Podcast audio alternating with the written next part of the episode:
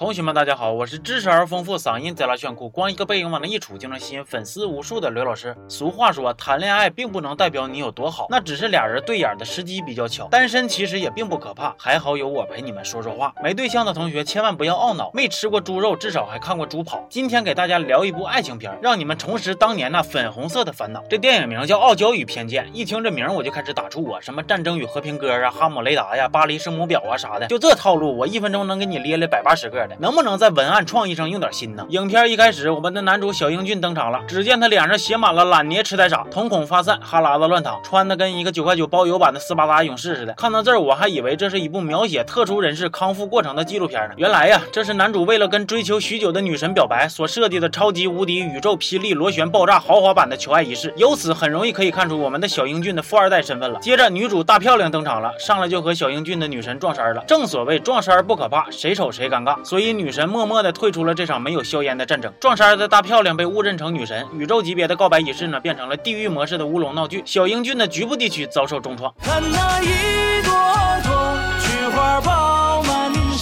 而大漂亮也因为花粉过敏肿成了二师兄。哎呀，这个白让你告的太失败了。大漂亮来医院找小英俊赔钱，俩人撕撕巴巴的就给小英俊的手机、钱包都给整丢了。而且小英俊患有一种叫做脑瓜子有泡、记不明白数的奇葩病症，超过三位数的数字呢他就记不住。哎呀，废物死你得了。所以小英俊没法求助，也没法回家，是菊花也开了，女神也跑了，好好的富二代瞬间就变成丐帮长老了，找不回曾经的别墅超跑了，只能露宿公园独自烦恼了。但是呢，这个男女主角之间的缘分呢，一定是讲不不断、理还乱。千丝万缕，汹涌泛滥。落魄中的小英俊呢，偶遇大漂亮，死皮赖脸的就要上他家住去。于是俩人就开始了相爱相杀的同居生活。按照爱情戏的发展的套路呢，那一开始一定是冰火两重不相容的死对头，每天呜嗷喊叫的，蹦蹦跳跳的。偶然间，小英俊发现呢，这个大漂亮只是一个穷酸的网络写手，咋能买得起女神的同款裙子呢？原来大漂亮买的是赝品，但是在当时呢，却坑了小英俊不少钱。所以作为补偿呢，大漂亮交出了自己的信用卡。但是小英俊是什么人呢？那可是狼人杀首轮了爆，打麻将闭门点炮，斗地主连二都没有也敢叫，零杀十死还敢在中路乱跳的人物啊！所以自然而然的就把大漂亮的信用卡刷爆了。尽管后来小英俊凭借他二十多年在秋名山驰骋的车技，靠着跟有钱人抢车位挣回了不少钱，可是这俩人完全不懂猥琐发育别浪的真谛呀！三万多块钱呢，一晚上就搁酒吧都造没了，干哈呀？那钱干点正事不好吗？想要庆祝就必须得去酒吧吗？老老实实搁家坐着看看刘老师二五零里的视频不也挺好吗？咋的呀？显摆你能败家呀？败家子必须这么办，身无分文的两个人呢，因为交不起房租被扫地出门了。一路上他俩几个愣几个愣的就搁大马路上吵吵。大漂亮气愤的说呀：“你不说你记不住数字，打不开家里的密码锁吗？来，你带我去，我让你看看谁才是爸爸。”大漂亮来到小英俊家门口，抄起大锤这顿抡呐。八十，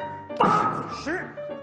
哎，你别说，还真把门给砸开了。不过我得说，这防盗门啥质量啊？一个小丫头片子就能把你给干开。还有这小区也挺有意思啊。当初小英俊身为业主，输错两面密码就被保安撵得直直撩。这回一个陌生女子光天化日之下砸大门，那咋就没人管呢？小英俊有一个好基友，就叫他炮灰王吧。炮灰王对大漂亮一见钟情，展开热烈的追求。结果小英俊知道了，就开始争风吃醋，一场兄弟大战就正式拉开帷幕了。两个人你装帅我摆酷，飞檐走壁，使出浑身解数，只要能得到大漂亮的倾慕，让他俩干啥都不打。反正呢，地球人都知道，大漂亮最后肯定是选择和小英俊在一起。也不知道炮灰王在这争个什么劲儿。你自己拿的男几号剧本，你心里没数吗？后来俩个人在热恋期呢，因为工作上的原因分开了一年，最终在罗密欧与朱丽叶的故乡重逢，当着老鼻子人面前就啃呐，这顿啃呐，全片结束。其实吧，这种爱情喜剧小清新的片儿，你抱着想要闻一闻恋爱酸臭味的心态去看呢，也不是不能看。只是我就想跟编剧和导演唠两句掏心窝子的嗑哈。咱们纯爱片可以拍，但是能不能少点玛丽苏的套路啊？多那么一点点真诚啊！那男女主角遇着屁大点事儿，不好好商量一下怎么面对，非要让女主选择不辞而别吗？这年头做不了情人，至少还可以做朋友圈的点赞之交吧？犯得着俩人分开之后连通电话也不打吗？而且你们不也还没说分手吗？咋的呀？异地就等于默认分手啊？